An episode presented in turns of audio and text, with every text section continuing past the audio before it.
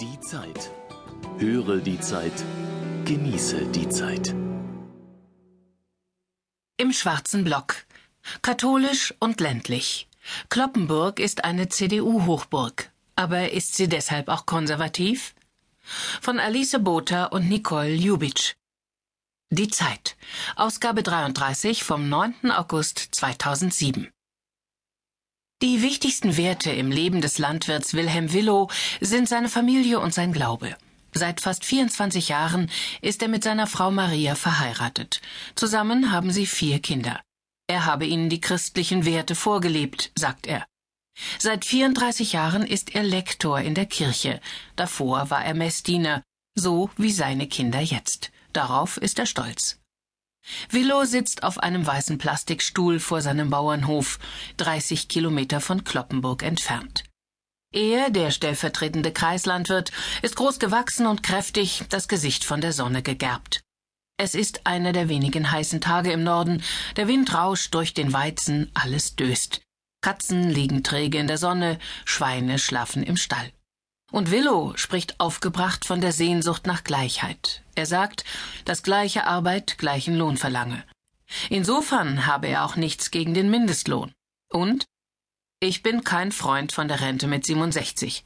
Er selbst ist 49 Jahre alt. Wenn ich so weiterlebe, kann ich froh sein, dieses Alter überhaupt zu erreichen. Willow lebt in einem der schwärzesten Wahlkreise der Bundesrepublik, Kloppenburg-Fechter wo die CDU bei der Bundestagswahl vor zwei Jahren die meisten Erststimmen bekommen hat und von jeher Ergebnisse jenseits der 60 Prozent einfährt. Doch irgendwann im vergangenen Jahr beging er den Sündenfall. Er ließ seine CDU-Mitgliedschaft ruhen. Aus Enttäuschung darüber, dass Politiker auf dem Weg nach oben die Menschen vergessen und sich von der Idee der Gleichheit verabschieden. Vor knapp einem Jahr verpasste die Globalisierung der Provinzstadt einen Schlag. Siemens hatte seine Handysparte an den taiwanesischen Konzern BenQ verkauft, der ein Jahr später pleite ging. In Kloppenburg sitzt der Elektronikzulieferer Lumberg, der für BenQ Handygehäuse produzierte.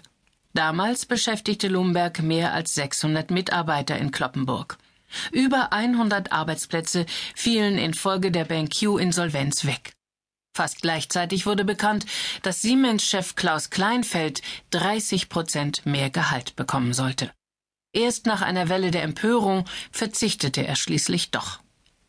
Für Wilhelm Willow zeigte das einmal mehr, dass die Manager die Menschen vor Ort vergessen. Die hohen Gehälter der Konzernchefs hält er nicht für gerechtfertigt. Vielmehr müssten die Mitarbeiter am Gewinn beteiligt werden. Wir steuern auf eine Zweiklassengesellschaft zu, und die CDU tut alles, damit diese weiter auseinanderfällt. Velo klingt wie ein Linker, nennt sich selbst aber konservativ und dürfte damit zur großen Mehrheit in Kloppenburg gehören. Als schwarzen Block bezeichnet Andreas Krems, der Stellvertreter des Bürgermeisters, seine Stadt. Dazu tief katholisch und geprägt von der Landwirtschaft. Nirgendwo sonst in Deutschland gibt es mehr Schweine pro Quadratmeter. In der Fußgängerzone der Innenstadt steht eine einzige Statue. Ein träges, überdimensionales Schwein aus Bronze. Über Willows Hauseingang hängt ein hölzerner Adler. Vor einigen Jahren ist er Schützenkönig geworden. Er ist Vorsitzender der Schützenbruderschaft und der Schweinebesamungsstation Weser-Ems. Er kann seine Ehrenämter gar nicht alle aufzählen. Rastlos hetzt er zu